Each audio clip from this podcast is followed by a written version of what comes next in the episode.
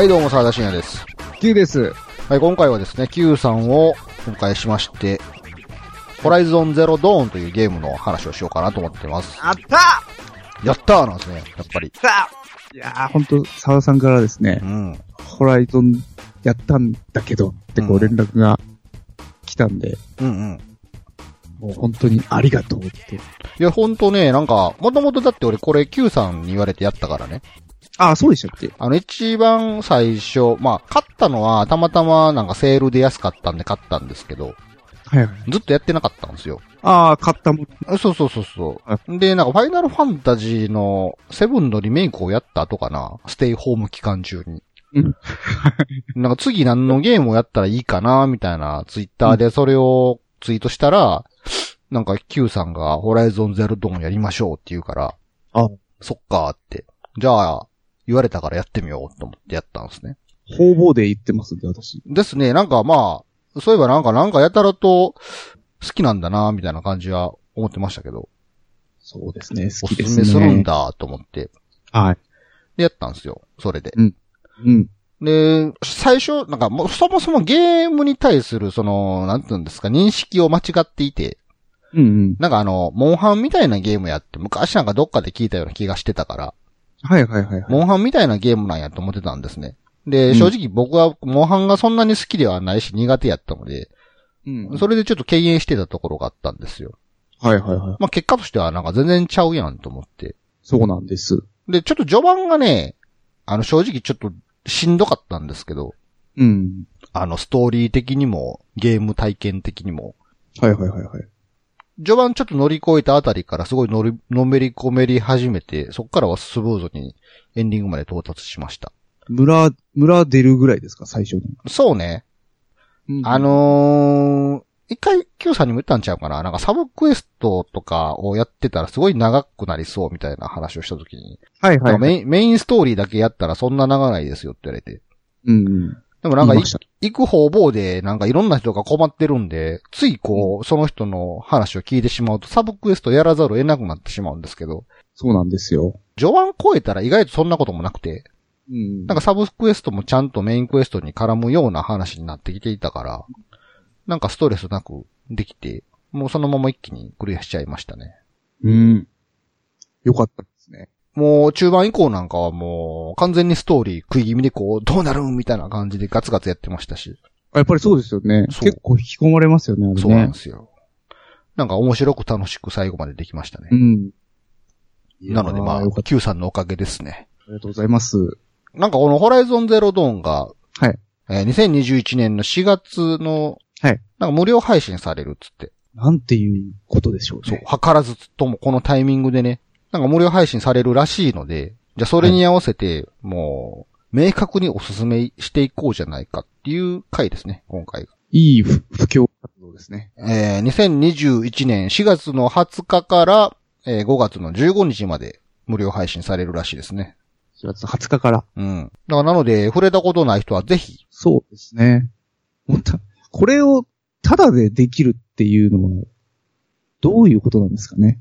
いやー、なんか、噂によると、まあ、たまたまどっかのツイッターなのかどっかのネット記事で見た噂によると、うん。まあ一応ホライゾンゼロドーン人気作品なので、2が作られるって話は結構前から開示されてたじゃないですか。はいはい。いよいよその発売日が決まったからじゃないか、みたいな情報が誰か言ってましたけどね。なるほど。2が発売される前により多くの人に1をやってもらおうっていう心意気なのじゃないかという読みをしてる人がいましたが。なるほどですね。まあ、無料と言わずともなんかずっとセールで安いじゃないですか、このゲーム。そうなんですよ。なんかもうずっと1000円ぐらいで売ってるじゃないですそうそうそうそう。しかもあの、コンプリートエディションつって完全版がね、ダウンロードコンテンツも入った完全版が、もうごっつい安い値段で売っとるから、別に無料じゃなくても全然買っても大満足のゲームやで、と思って。か。ねえ。おか、お買い、お買い得っていうかもう買わなくてもいいですからね。いやでもこれはね、結構ね、別にホライゾンゼロドーンの話に限らないんですけど、意外と無料で手に入れたやつの方がやらんなと思うんですよ。まあそうですね。なんかやっぱり未に切ったやつの方がなんかやるんですよね。フリープレイ積みがちですもんね。そうなんですよね。結構フリープレイでも結構対策とか配信されるんですけど、結局やってないですからね。で、これも納得のいく意見をね、まあネットで見たことがあるんですけど、やっぱりこのお金を払ってるからこそ、だるい時があっても、やらなくっちゃっていう気持ちになるって書いてあったんですよ。なるほど。確かにそうやなと思って。で、もしかしたらこれ無料でホライゾンゼロの俺手に入れてたら、序盤のちょっとだるいところでやめてた可能性大ですからね。だるって。あで、これは、ホライゾンゼロドーンに限らず、結構 RPG あるあるかなと思ってて、あ。うん。なんか序盤の、まだゲームを理解していない、ストーリーもよくわからない、で、キャラクターも弱いから、サクサク先に進まない、みたいな停滞時期って絶対あるじゃないですか。そうですね。あそこ乗り越えるためには、やっぱお金払ってないとあかんのかなっていう気はせんでもないです。そうか、そうか。なので、あの、もう、無料配信期間を待たずとも今買ったらいいと思います。まあ言っても1000円かあ2000円ぐらいなんでね。はいはいはい。そうですね。ちょっと途中で投げないように、はい。まあ1000円ぐらいはね、全然いいと思いますいや、よ。もう全然オフセとして払って全然いいんじゃないですか面白いゲームをやらせていただいてありがとうのお金ですよ。いや、ほんとそうですよ。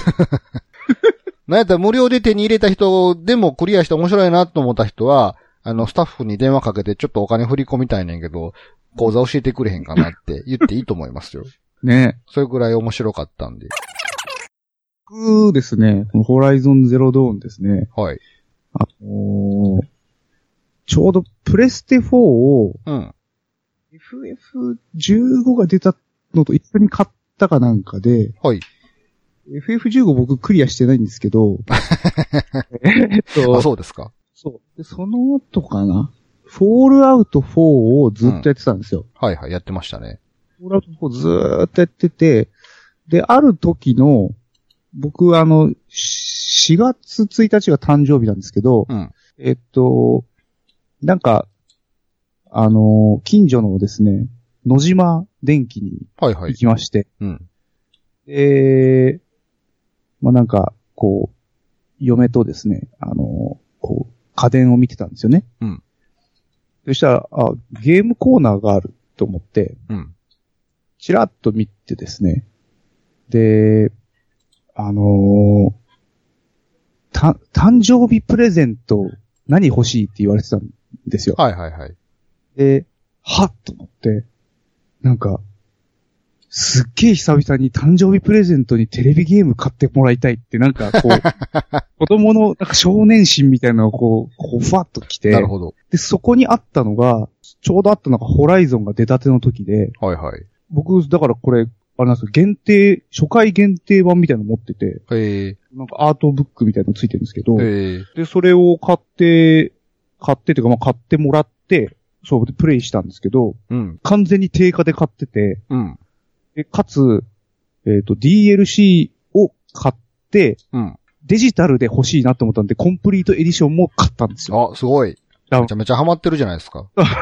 だから、めっちゃお金使ってます。いいじゃないですか。そういう人がいるからこそ、僕らみたいにセールで安く買える人が いたり、無料でやれる人がいるんかもしれないですね。そうですね。だ、だ、だ、だからこそ、こんだけ好きなのかもしれない。そうです逆ね。なんか好き好きですもんね、なんか。まあ、だから言ったらそれ、野島電機で自然に出会うまで知らへんかったんですか？あ、本当に、事前情報何にもなくて、へえ。なんていうんですか、この初回限定版がなんかちょっと、と特装版みたいなあの、カバーがついてて、うん。絵もすごい綺麗で、あ、なんか面白そうだなって、あの、あれ、僕の世代、ドンピシャじゃないかも、ちょっと上かもしれないですけど、ゾイドってあったじゃなゾイいですか。ド。ね。はいはい。パッと見まんま、あれじゃん。っていう感じがして、あ、なんか面白そうだなと。で、本当にジャジャケ買いですよね、ただの。えー運命の出会いですね。そうそう、だからどんなゲームかも知らないで、ジャケ買いして、もう、あの、夫婦でハマりましたね。俺、誕生日プレゼントにゲーム買ってもらったんだ、つって。そうそう。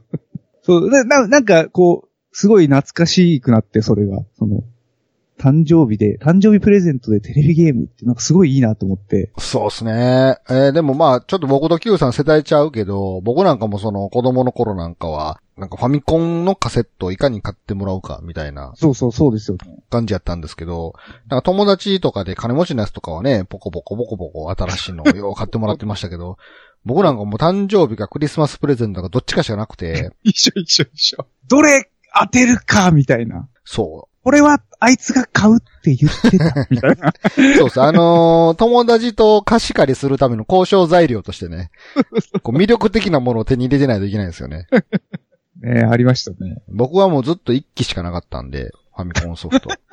もうみんなから別にそれはいいって言われて、すごい惨めな思いをした記憶がありますね、小学生の頃。ええそんな唯一の手札に一機を選んでしまったんですか？そう、なんであれを選んだんやろな。なんか当時は、あのーファミリーコンピューターマガジンっていう、徳間書店から出してるその、ファミコン情報雑誌があって、ええなんかそれにね、なんか魅力的に書かれてたんですね、確かね。そもそも今考えたら、一機の意味です、意味すら知らへんかったのに、なんで俺一機を買ったんやろな。ああ。何が面白かったんやろ。伝説のゲームですけど、今となっては。そんな、ね、一機を、あの、年一、二回あるかの、こう、チャンスで、こう、一機を手にした沢田さんが、こうね、わずか千円で、超大作を遊べる時代になりまし いや。今時の子供はすごいいいですよ、こんなの。僕も今子供として生まれてたら、ホライゾン、でもホライゾンゼロドーンを選んでないかもな。なんかしょうもないゲームを選んでそうな気がするな。そこの、なんつう、審美眼みたいなのはなかったですから、なんか。そうですね。まあ、当時もまだホホライゾンみたいに光ってたゲームは他にもあったそう、そうなんです。普通にあの、スーパーマリオブラザーズ買えばええものを、なんぜか一機を買ってしまったっていう。謎やったなちなみに翌年の誕生日プレゼントは、エグゼドエグゼスっていう、徳間書店の出してるゲームを買ったんですけど、これがまたクソゲーやってね。何の交渉材料にもならへんかったんですよ。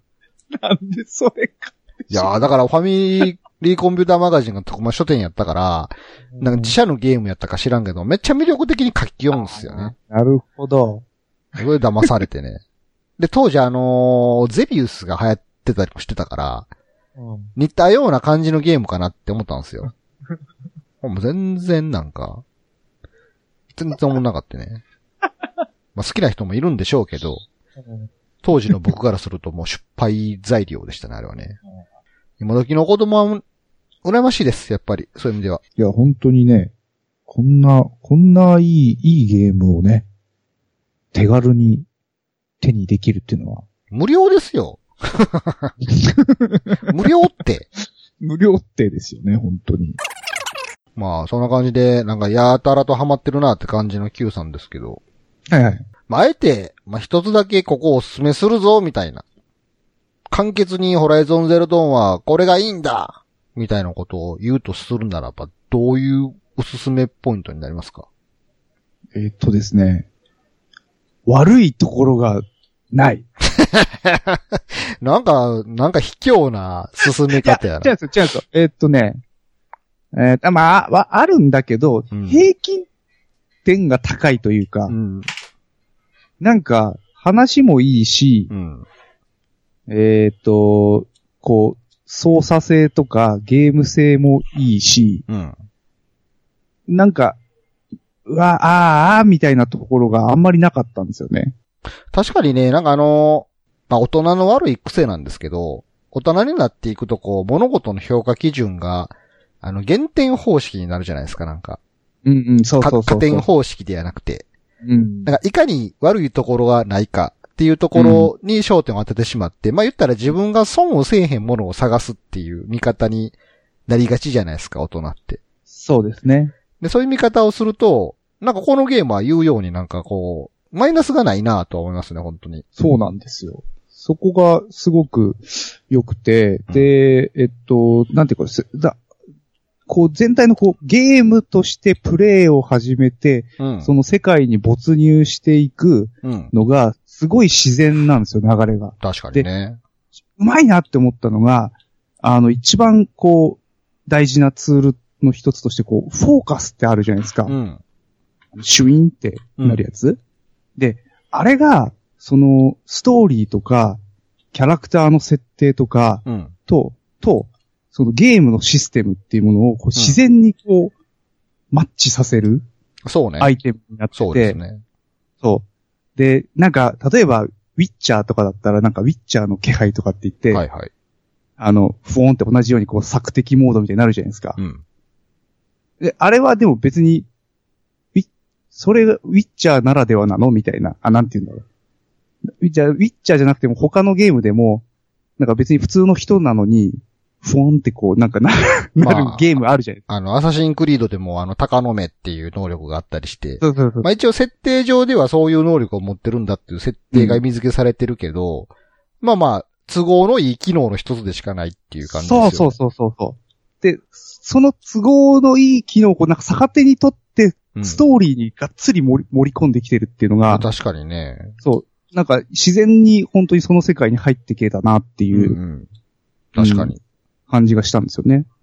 なんかまあ昨今、まあそういう機能、なんかボタン一発でなんか周囲の情報を手に入れれるっていう機能は正直、まあどこのゲームでもありがちなんですけど、うん。いうようにそのゲーム自体が、ね、世界観の設定とか、ストーリーの根幹に、なんて言うんですかね、本当に。明確に絡んでいるというか、うん、そうそうそう。なんか別にあってもなくてもその世界変わんないよねっていうものじゃないんですよね。なんか、これないとこのホライゾンの世界成り立たないな、みたい確かに。意味付けがされてるんですよね、ちゃんと。な。よかったなっていう。なるほどな。あとあの、こう、コントローラーから、あの、音が再生されるのがちょっと憎い演出だなっていう。そうですね。チュイーンってなんか、そうそうそう。であの、ボイスログとかもコントローラーから流れるじゃないですか。あれもすごい良かったですね。図らずとも僕も似たようなことをおすすめポイントとして準備してました。おまあ、言い方は違うんですけど、同じことで、なんか結局そのゲーム体験としてすごいパーフェクトやなと思って、このゲーム。おで、僕のおすすめポイントとしては、なんかストーリーがどうのとか、なんかゲームのシステムがどうのっていうよりも、なんていうんですかね。そもそもまあ、このゲームをどんなゲームかっていうのを全く説明もせずに今まで話してるんですけど。なんか、もうそういう概要のところは皆さんどっかで調べてもらったらいいかなみたいな感覚で今までずっと喋ってきてたんですけど、まあ軽く説明をすると、その人類の文明が滅んでから千年後っていう設定じゃないですか。はい。まあ、僕たちの延長線上の未来文明の世界とかもそういうのが一旦滅んでしまって、ま、全くゼロから人類が再構築された世界観なんですけど、主人公たちも含めて、その時代を生き、ゲーム中の時代を生きる人たちってもう原始的な生活をすごいしてるじゃないですか。はい。そのくせに世界中にはなんかやたらと機械の獣がいるっていう変な世界観になっててね。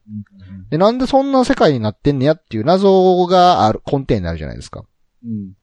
で、その謎を解き明かしていくことが、まあ、目的の一つであるんですけど、なんていうんですかね、押し付けがましくないというか、むっちゃ自然なんですよね、なんかそれが。うん、そうそう。自然なんですよ。なんかよくこう、なぜ世界はこうなってしまったんだとか、か古代文明が実はものすごいテクノロジーに満ち溢れた文明であったり、みたいな設定自体は、まあ、昨今のフィクションの娯楽作品にはようありがちな話じゃないですか。ん。え、大体そういう、なぜ人類が滅んだのかとか、過去はどうだったのかとか、そういうのを体験させてもらえるときって結構、もう回想シーンとか、あなんかそういう押し付きがましい演出とか、まあはい言ったら、単にムービーが流れるとか、うん。だから状況説明としてなんかただ流れるだけじゃないですか。大体の作品が。はいはい。でもこのゲームってなんかちゃんとこう自分で解き明かしてる感がすごいあるなと思って。確かに。で、結構、その、なぜ文明が一回滅んでるのかって結構このゲームにおいては重要な設定じゃないですか。そうなんですよ。でも意外と全貌を知ろうと思うと、能動的にいろんなとこ探しに行かへんかったら手に入らへんでしょ。うん。ああ、そうですね。ぶっちゃけなんかその、メインストーリーだけ進んでいってたら、手に入らない情報もたくさんあるじゃないですか。そっか。そうですね。確かにそなぜ人類の文明が滅んだのかっていう詳細、大事な詳細を無視することもできるっていう、すごいチャレンジなことをしていて、ふ、普通そういう設定作ったら、作者心理としても見てって思うじゃないですか。全部見てって。はいはいはいはい。でもそれが本当にユーザーに委ねられてるんですよ、なんか。なんかすごい、メインストーリーだけ進んでいってても、まあ一応、大筋のところの文脈は理解できるんですけど、なんかたまにあの、それこそフォーカスっていうね、主人公の周りにある情報をデータ的に徴収できる都合のいい機械があるんですけど、あれでこうピュイーンって見てたら、なんかそこら辺にすごい落ちてるデータを拾うと、人類の文明が盛んやった頃のデータが、もうほんとゴミのようにそこら辺に捨てられてたりしてて、なんかそういう断片的なものを能動的に拾うことで、あ、そんな文明が発展してたんだねっていう体験を自然とすることができるんですよね。あれがなんか、なんやろう、本当の意味でのこのゲーム体験やなってめっちゃ思ったんですよ、なんか。そうですね。ムービーを強制的に見せられるわけでもなく、なんかシナリオ的に、あ、おそらくこうなるんだろうなって予測しながらプレイするわけでもなく。そうですね。なんかあと、ホホログラムでこう過去の人たちのこう、やりとりがこう再生されたりするじゃないですか。あれもなんか無視できますもんね。あ、そうそうそうそう。あれがね、すごい僕は秀逸やなと思って、ムービーじゃないんですよね、なんか。うん過去に起こった出来事を、なんかすごい回想シーンとかムービーで見せるんじゃなくて、ボタンピュイッと押したら、ピュイーンってなんか自分の目の前にね、ホログラムの、そその時の情景をホログラムデータとして記録しているっていう設定と世界観なんですよね。だからゲーム中のキャラクターの目の前でホログラムがプイーンって投影されて、そこで起こる人間ドラマを見ることで我々は何が起こったのかっていうのを理解するんですけど、本当になんか機械的にそこで投影されてるやつを見ているっていう行為やから、なんか無視してどっか行くこともできたりするんですよね、あれほんま。まあでもつい見ちゃうんですよね。そうなんですよね。だから、やっぱ能動的にゲームの世界観に参加させられるような工夫がすごいされてあって、で結果としてなんかやらされてる感っていうのがすごいないから、満足度がすごい高いんですよ、なんか。そうなんですよ。誰も来ていないこんな場所でこんな大事なデータ見つけちゃった感とかがすごくて。そうですね。だからすごい探検してる感じが他のゲームよりもあるなと思いましたね。結構他のゲームってあの、塗りつぶしていく作業やなと思うんですね。次はここ、次はここみたいな。あらかじめなんか作者側に用意された部分を塗りつぶしていく行為をやってる感じがすごいするんですけど、うん。クエストとか、サブクエストとか、なんかその、カリバーとかね、な機械色とか、そういうのってアイコンでマップ上にこう、散りばめられたりするんですけど、なんかデータポットってどこにあるかわからへんでしょあれなんか。データポット、あ、んデでータポット。データポット、あの、データ、あの、過去のデータ、過去の文明の断片データとかって、ああ、なんか景色出たりとかそうそうそうするやつ。。ああいうのとか、音声ログとか、そうですね。あれってマップ上に表現されないじゃないですか。うん、出ないです。唯一近場にあってフォーカスを使うと、なんかあの、画面の上側にこっちの方向にありますぜみたいなアイコンが出るけど、明確になんかあそこに行ったらこれがあるってわかんないじゃないですか。うん。あれぐらい大事な、世界観として大事な情報をめっちゃ投げ捨てるんやと思って。こっちから探しに行かんと見つからへんなっていう。これがすごいなと思って。だからほんま、ゲームの世界観の設定に、プレイヤーがすごい能動的に参加させられるようになっているので、うんすごい満足度が高い。だから、今話しながら思いましたけど、マイナスポイントがないんやと思うんですよね。能動的にやってるから。うん。これがなんか、ムービーとかを強制的に見せられるゲームのやったら、やらされてる感が強くなるので、うん。なんかやりたくない行為をやら、やらされてるとマイナスになっていくじゃないですか。うん。でも、ホライゾンゼロゾーンにおいては、こっちがやりたいことをやれば先に進むので、そういう意味でマイナスがないんかなって今思思いましたけどね。そうですね。それで、まあ、やっぱり平均点が高いみたいな感じにななるんだと思います。あとやっぱ、操作感もね、なんかすごいこうスムーズというか、そうそう、すっごい快適で、で、沢田さん、モンハンあんまりって言ってたじゃないですか。うん、で僕もまあ、そこまでじゃないですけど、モンハンは別に好きな方なんですよ。うん、でも、やっぱりサクサクできるモンハンだなっていうのが、うん、本当に思ってて、あの戦闘に関しては。うん。そうで、なんか逆に、モンハンやった時、弓になっちゃいましたもん。でも確かになんか、単純にそのプレイヤースキルが直接ゲームに反映するじゃないですか。うんその自分が上手くなったら、ゲーム中のキャラクターも強くなるみたいな感じで。なんかそうですね。ゲームやり始めの序盤ってほんま慣れてないし何をやっていいか分からへんから、正直戦いがめちゃくちゃ億劫やったんですね。なんかうん武器も弱いし。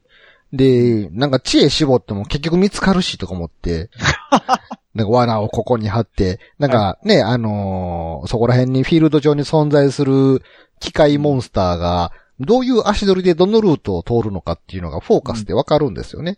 だからあらかじめその機械モンスターが歩くところに罠を仕掛けておいて、なんか電気で感電させて動けなくなったところを弓矢でそのモンスターの急所をつくとか、まあそういう、いわゆる理理論的にはスムーズな殺し方みたいなのがあるんですけど、はいはい。下手やから、序盤なんて。全然うまくいかへんのですよ。で、最終的にはなんか、近距離武器の槍でひたすら連打をして倒すとかなんかそんな感じになって。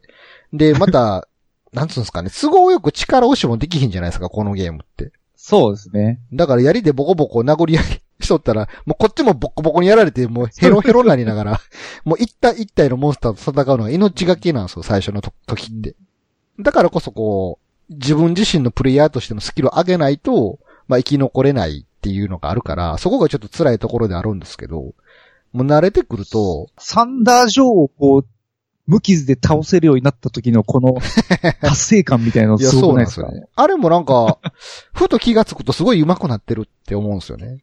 なんか、そうそうそう。装備もその、なんつうんですか、強くなっていくと、なんかあの、僕は結構隠密装備をつけてたんですけど、はいはいはい。なんか隠密装備も最強のをつけると、なんか普通にダッシュしてても敵から見つかりづらいんですよ。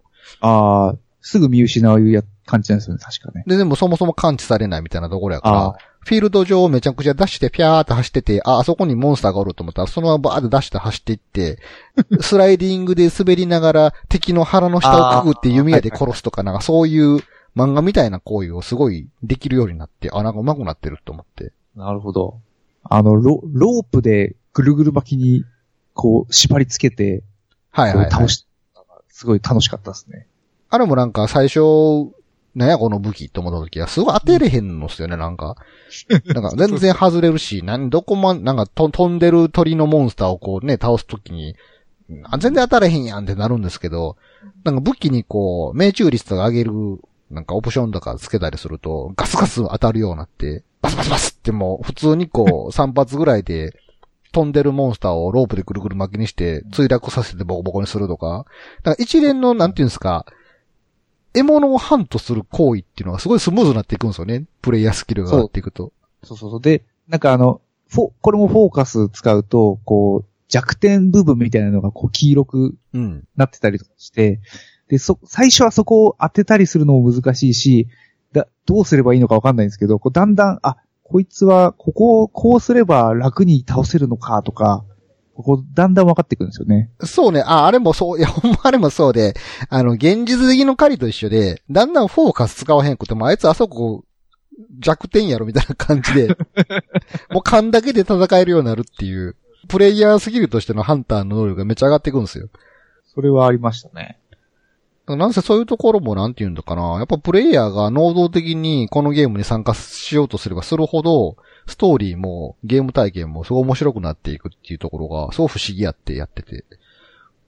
なかなかないぞと思って、そういうゲーム。いや、な、なかったですね。やっぱ大人になるとどこかこうやらされてる感とか、ななんかこれを、これをやらないと先に進めないから仕方なくやるよとか、なんかそういう感じとかの方が強くなってくるんですけど、そうですね。お使いでしょ？みたいな。そう。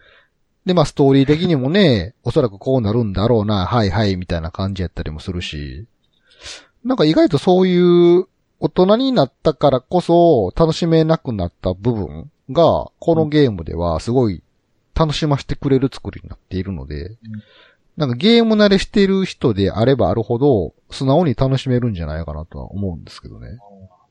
確かに、こう、積んでき、ゲームをいっぱい積んできた人たちにこう、トライしてほしいですよね。そうですね。なんかほんま、ようできとんなって、なんかもうこのようできとんなって発言が大人の発言やからあんまり好きではないんですけど、ようできてんなって思いましたけど、ほんまこれは。なんかね、ストーリー的にもね、なんて言うんですか。お、怒ってる様はドラマチックなんですけど、うん。感情が押し付けがましくないというか、あー、そうですね。誰かが泣き叫ぶわけでもないし、うん。なんか、意外と主人公のアーロイが受け入れがすごい広くて、うん。なんて言うんですかね。極端にドラマチックじゃないじゃないですか、あの人って。感傷的にならない。そうそうそうそうそう。別に泣き崩れるわけでもなければ、なんかむちゃくちゃ怒るわけでもない、ないっていう。なんかこう、世界が世界だからっていうのもあるかもしれないですよ。あの、なんか、あんまりこう、し死ぬ、誰か死んだことに対してあんまりこう、な、なんか感傷的になら、本当にならないですよ、ああ、確かに。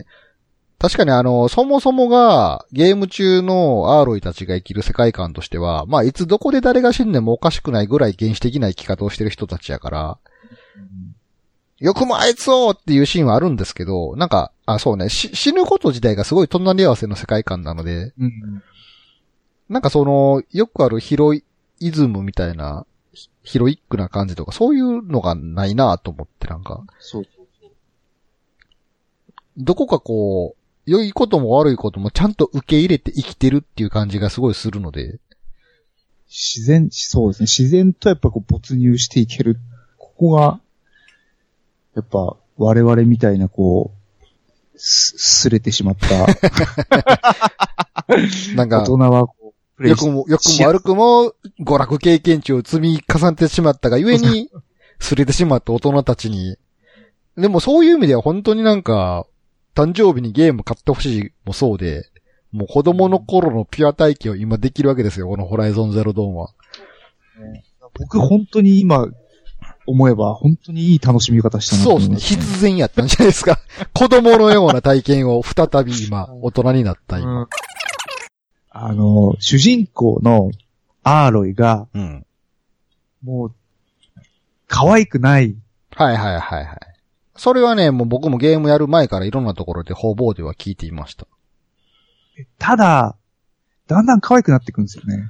やし、僕正直アーロイ別にブサイクとも思ってなくて、なんかね、あまあ、超個人的な話なんですけど、会社の同僚の西山さんにめっちゃ似てるんですよ。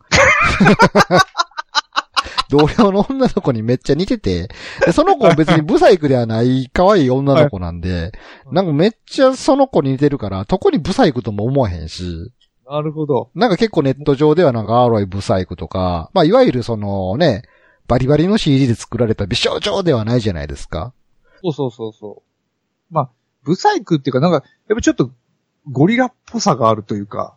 でも一応ゲーム中なんかこんな美女になんとかみたいなセリフがあったから、一応あの世界の中では 可愛い方っていう扱いやと思うんですけど、まあリアルなんですよ。リアルな可愛さなんですよね。なんか、おりそうっていうそこら辺に。ああ、そうか、そうか。おりそう。あそうか。だ、だからだんだん可愛くなっていったのかもしれないね。別に、なんて言うんですか。まあまあこんななんかルッキズムがうんぬんって言われてる昨今にこんな話するのもどうかと思うけど、まあなんて言うんですか。別に、コンパに合コンに来てても別に残念と思わへんぐらいの。まあそれもお互い様じゃないですか、正直な話。男女ともに。でも別にアーロイは別に外れじゃないでしょって。僕はもうずっと西山さん頑張っとんなと思いながらこうやってましたけどね。よくそれで没入できましたね。なんか本当にどこにでもおりそうな普通の女性が、なんか頑張ってるっていう感じのゲームなんで、まあそもそもアーロイ自体、あーネタバレ言いそうになったからやめよ ネタバレ、あ、ネタバレはしない方向なんですう。ね。ちょっとやっぱりこのゲームの根幹に関わるその、謎解きとか、ね、ストーリーの中心にある、なぜ人類がそうなったのかっていうところは結構盛り上がりポイントやから、ちょっと言わない方がいいかな。そうですね。もうぜひ、その目で見てほしいと。やっぱこちょっと中盤以降はね、本当に、こう、どうなんねんっていう感じがすごい強くて、結構畳みかけますよね。そうなんですよ。もうなんか、え、え、えどうなる？あ、終わった？みたいな。もう、ほんま、なんやろな、ほんま、ナチュラルに、すべてにおいてナチュラルにこう楽しませてくれるゲーム。ナチュラルといえば、あとは、その、オープンワールドって、うん。あの、マップ？はい。をこう、端から端まで行くのって、うん。すっごい億劫じゃないですか。うん。で、僕、フォールアウト4もめちゃくちゃやったんですけど、うん。それでも、多分端から端までは行ってないんですよ。はいはい。あの、ホライゾンは、結構、そこ、それこそ自然に、うん。なんか、広範囲を、こう、カバーされるっていうか、うん。なんか無理やりどっか行かなくても、うん。なんかストーリーを追っていくと、あの広い世界を結構広い範囲で移動してるんですよね。そうですね。それもすごいなって思いましたね。しかもなんかあれ、意外とその、ゲーム中マップをぴょいんってこう表示させれるじゃないですか。うんで、あれ見てたら、ごっつい広そうに見えるんですけど、な意外と適度な大きさで、そうそうそうそう。む無理がない大きさなんですよね、なんか。で、しかもその世界としてのバリエーションも意外とあって、うん。なんか最初の序盤はすごいこう、寒い地方の、うんなんか同じような雪景色がずっと続くから、これがずっと続くんかなってちょっとげんなりしてたところがあったんですけど、うん序盤ちょっと乗り越えたら、なんか世界様々な様変わりを見せるぞと思って、そうですね。暑いところもあれば、そう、意外と四季折々作り込みがすげえと思って。やっぱ景色も綺麗。そう、オールファンタジーやから、なんか観光気分ですよ、なんか、途中から。あの街、なんかあの、その、文明が滅んだその頃の、文あった、栄えてた頃の街が、ね、あの建物だけちょっと残ってるようなところとか、廃墟になってるとあの辺もころとかね。あそこも暑いですね。まあ移動がご多分に漏れず、ファストトラベルとか、うん。まあもちろんあるんですけど、うん。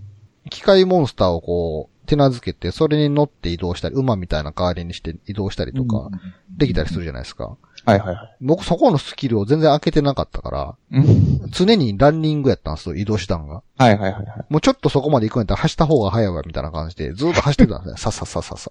でも意外と走っててもね、なんか飽きひんのですよ、なんか。そうですね。わかりますよ。結構オープンワールドのゲームで走ってたらまだ使えんのかいとかなるじゃないですか。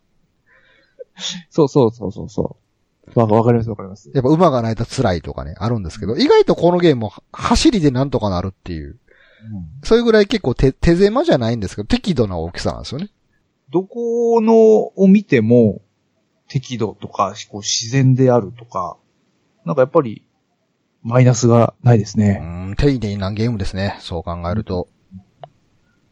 職人の技で作られた 丁寧なゲームですね。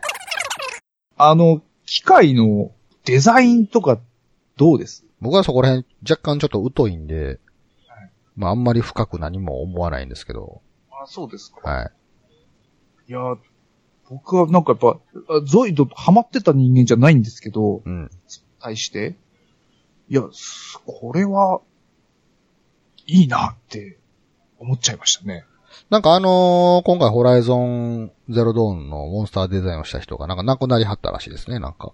ああ、そうなんですよね。うん。2どうなんの？みたいな、今後どうなんの？みたいなとこあるんですけど。デザインセンスとしてはすごい独特やなって。俺、トールレックはすごいなと思いましたけどね。ああ、いいですうね。ん。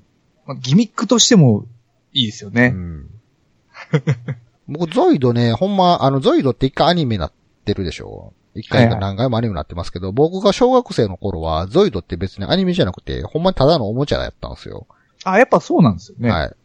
あの、ね、ネジでシャーってやつですよね。そうそうそう。なんかほんま関節部分のポリキャップがようポロポロ取れてるなと思いながら。で、僕自身、うちの家はそんなお金持ちではなかったので、ゾイドなんか買ってくれへんかったんですけど、友達のとこに行ったら、こう、ゾイドのあの、ティラノザウルスみたいなやつとゴリラみたいなやつが2体あって、ええなと思いながら。でそいつら2つとも、こう、電池スイッチ入れて戦わしたりしてたら、ポリキャップがポロポロポロポロこう、こぼれていくんですよね。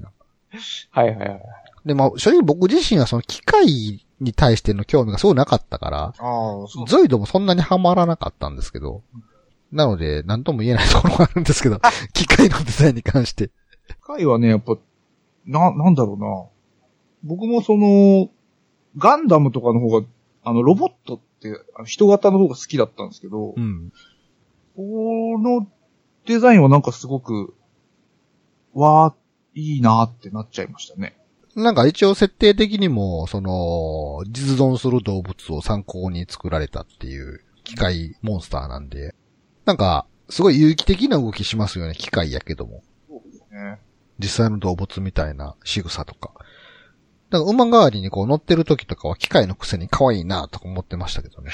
そうですね。オーバーライドっつって無理くりこう、なんか自分の味方にする技があるんですけど、手なずけたらね、なんか、結構、キキルルンみたいな。そう、可愛い感じになるんですよ。イニシエのあの、殺人マシーンたちはエグいなと思いましたけどね。ああ、はいはいはい。なんだっけ、コラ、コラプタうん。もうこれもなんかネタバレにちょっと触れてしまうんですけど、あのーね、人類が、まあ、やめとこう。とある物語の進行ポイントを超えた際に、ー。うん。こいつが元凶か？みたいな感じの殺人マシーン、むちゃくちゃでかいじゃないですか、なんか。あれを見たときはすごいなんか、すごいな、絶望的やなって思いましたけど、なんか。これ動くの？どうするん？どうなる？みたいな。ああと、デザインで言ったら俺あの機械路。世界、機械機械路の中すごいかっこええな思いましたけど、あれ。いや、あの、対比すごいっすよね。その、原始の世界との。もう、え？急に未来来たみたいな。そう。で、しかもあの機械路の中のデザインって結構ない風というか、なんか、なんかすごいつろんとしてる有機的な感じ、ブヨブヨしてるような、それでいてなんか、近未来的なこう、つろんとした感じの、あの雰囲気はすごいかっこいいな思いましたけどね、機械路。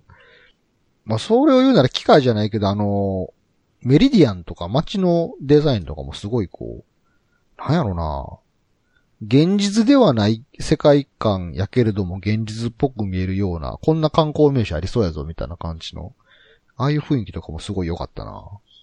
そうですね。あと、モブキャラがめっちゃ生活感出してますよね。確かにね、あの、各民族、衣装とか生活様式が違うっていう、その表現の違いとかもすごいわかりやすいというか、自然なんですよね、そこもね。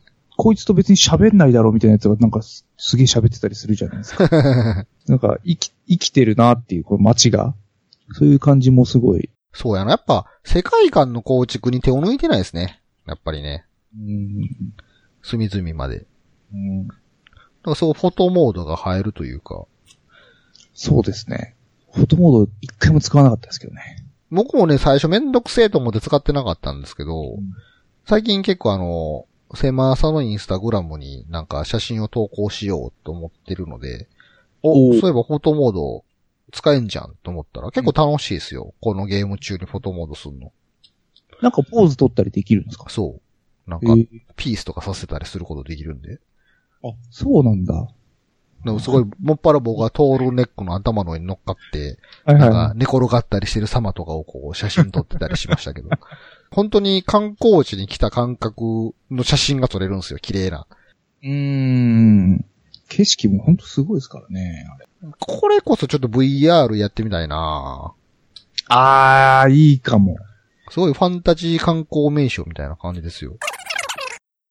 一番最初のうん。裏になんかあの、開かずの、まあなんかこう、信仰対象になってはいはいはいる。うん。開かずのところがあるじゃないですか。うん。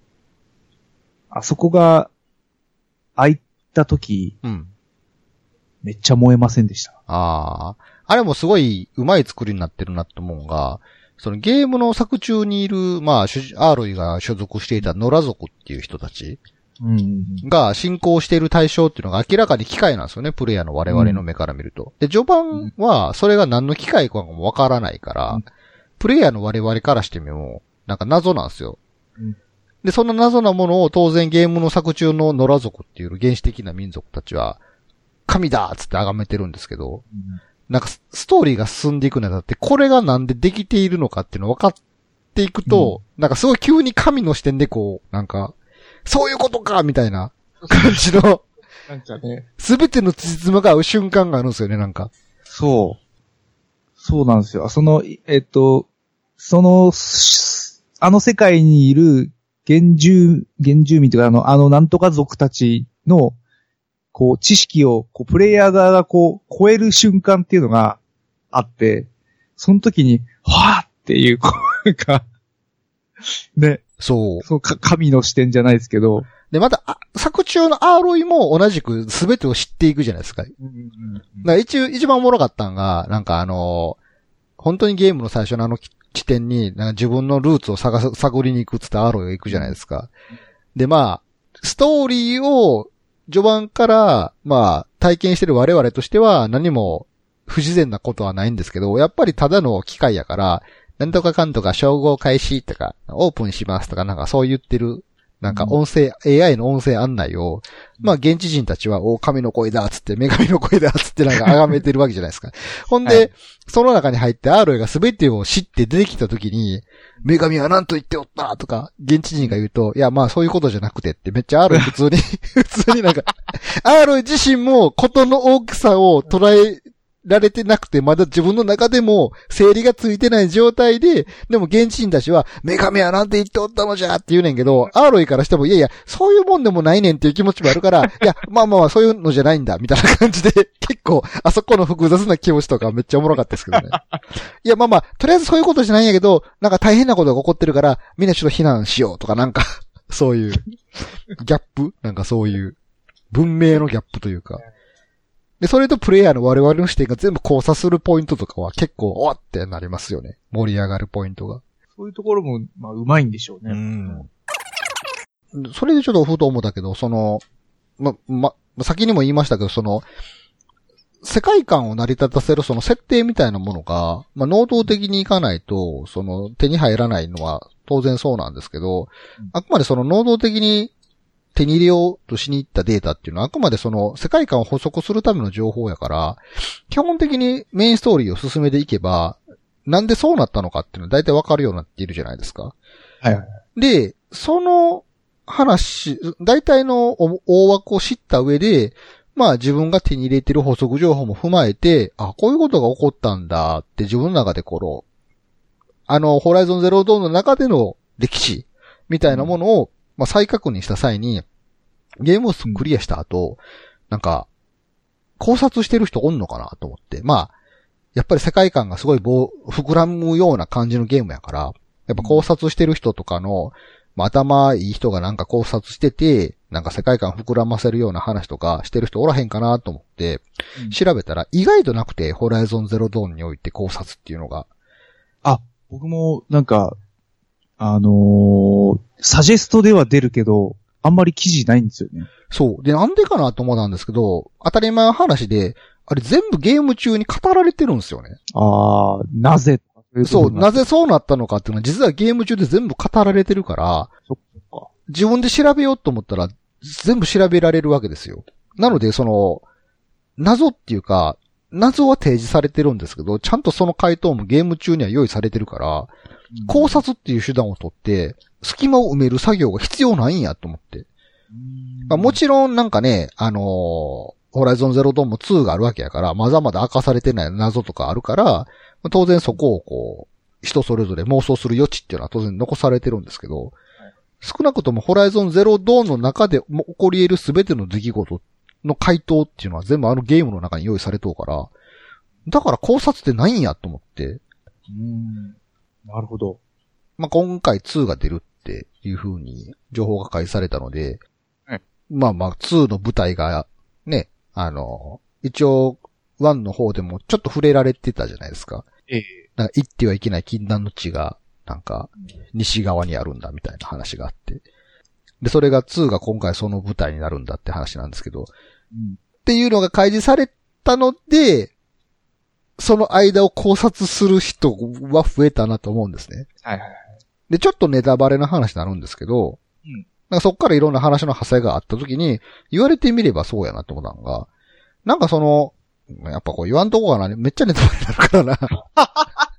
なんかそう、やっぱ、やっぱこう言わん方がええよなと思ってしまうな、ここまで言いながらも。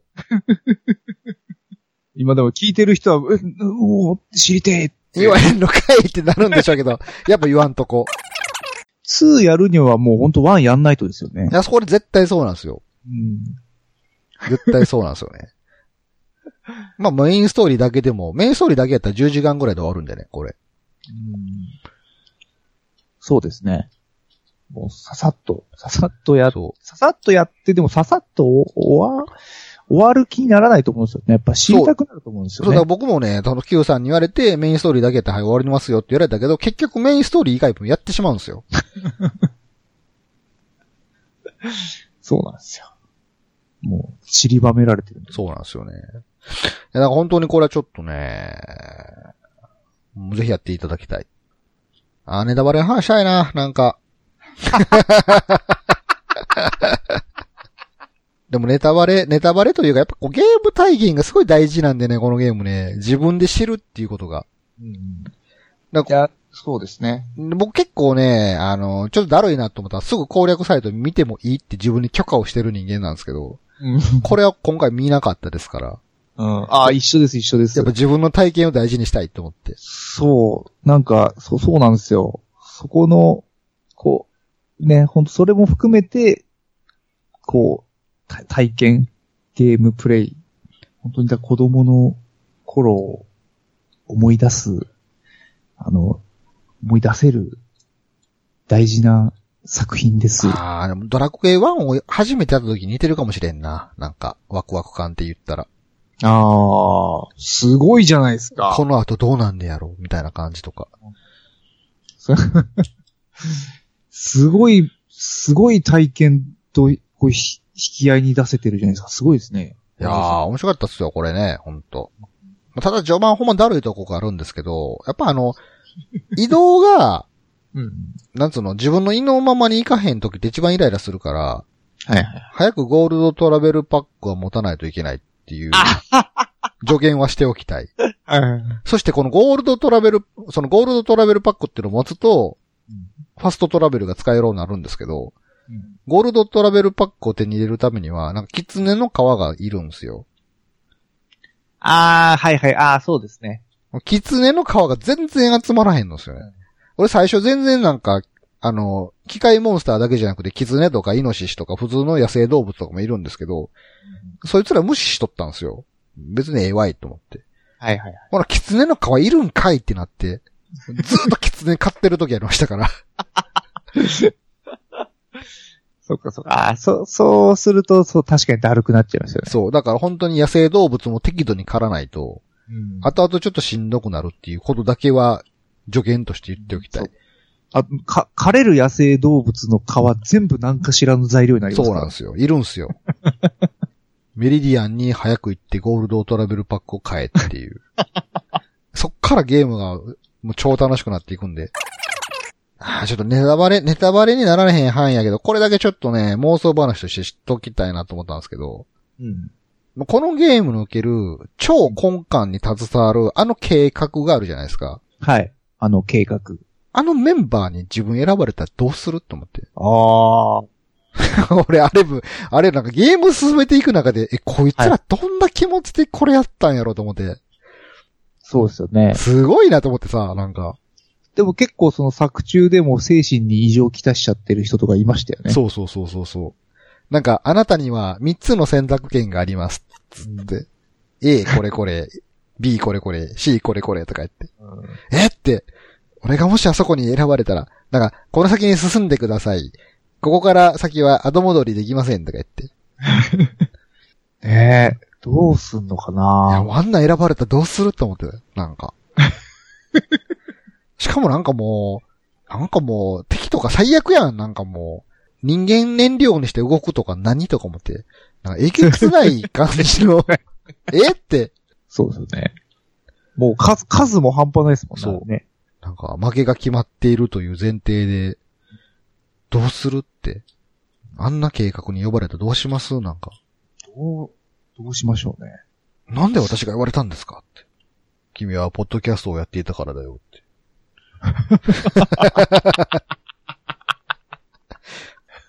どこ担当しようかな。ボイスログを残す係なんで。あの計画誘われた、なんかもう、絶望しかないよなと思って、なんか。あれは、えーっと、あそこにいた人たちは、えーっと、知ってたんでしたっけ？知らなかったんです知らなかったんですよ。で、呼ばれて、呼ばれて初めて、今世界がこんな風になってるんだってことを告知されて、まあでも人類を救うためにはこれこれこういうことをしないといけないって。うん。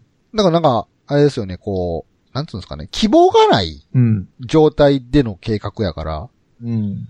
なんか、配線処理係みたいな感じですよね、ほんまなんか。はいはい。なんか世界の配線処理をさせられてるような感じ何をモチベーションにしてうん。行動すりゃええねんとか思うし。なんかあの展開はちょっとなんかすごいこう、なんやろう、なんとも言えへん気持ちになったな、なんかすごい。